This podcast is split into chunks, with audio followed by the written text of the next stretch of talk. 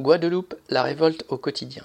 Le 20 janvier, une journée d'action et de grèves était organisée par le collectif des organisations en lutte contre l'obligation vaccinale qui a entraîné en Guadeloupe le licenciement de nombreux salariés, dont beaucoup de soignants.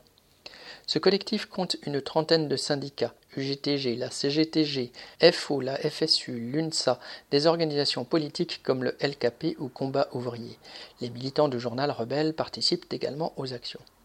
Dix jours plus tôt, à 3 heures du matin, les forces de police avaient littéralement écrasé les tentes et le matériel du piquet de grève des soignants du CHU de Pointe-à-Pitre.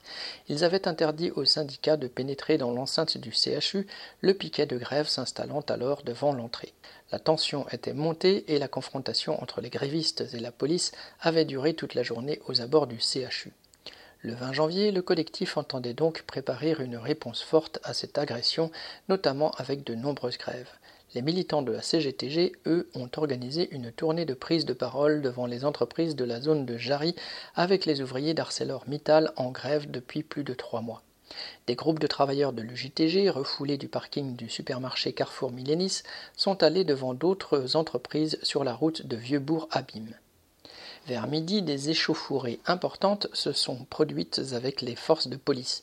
Elles ont duré toute la journée avec grenades lacrymogènes contre jets de pierre, des jeunes renversant des carcasses de voitures sur la chaussée.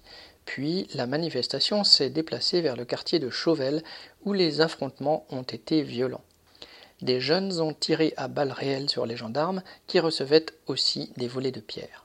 Dans la nuit, comme cela s'est souvent produit, notamment en novembre dernier, des bandes de jeunes sont allés piller des magasins dans Pointe-à-Pitre et ont incendié quelques bâtiments. Plusieurs ont été interpellés et sont inquiétés par la justice. Le lendemain, au tribunal, une centaine de militants du collectif sont venus les soutenir.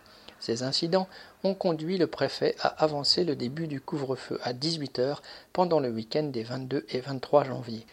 Samedi 22 janvier, 350 personnes ont encore manifesté devant le centre hospitalier de Basse-Terre. Lundi 24, aux abords d'un barrage routier, des jeunes ont été interpellés dans la commune de Port-Louis et mis en garde à vue. Ces barrages, quasi quotidiens sur l'île au lever du jour, sont enlevés ensuite par les forces de police parfois très vite, parfois plusieurs heures après. La révolte sociale en cours touche aussi les jeunes chômeurs dans les quartiers. Plusieurs centaines de soignants sont licenciés et ne perçoivent aucun salaire car ils refusent de se faire vacciner. La population s'oppose à ces sanctions qu'elle trouve injustes.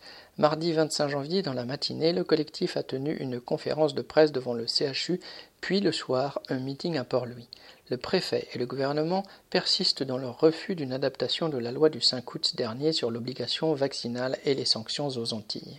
Plusieurs élus la réclament maintenant en déclarant injuste le licenciement des non-vaccinés.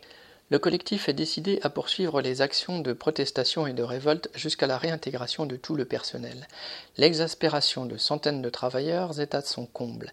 Si les incidents se multiplient et si la vie sociale est perturbée, la responsabilité en incombe totalement à l'État, drapé dans une attitude méprisante et le refus de négocier, qui fait régner un climat de répression policière et judiciaire.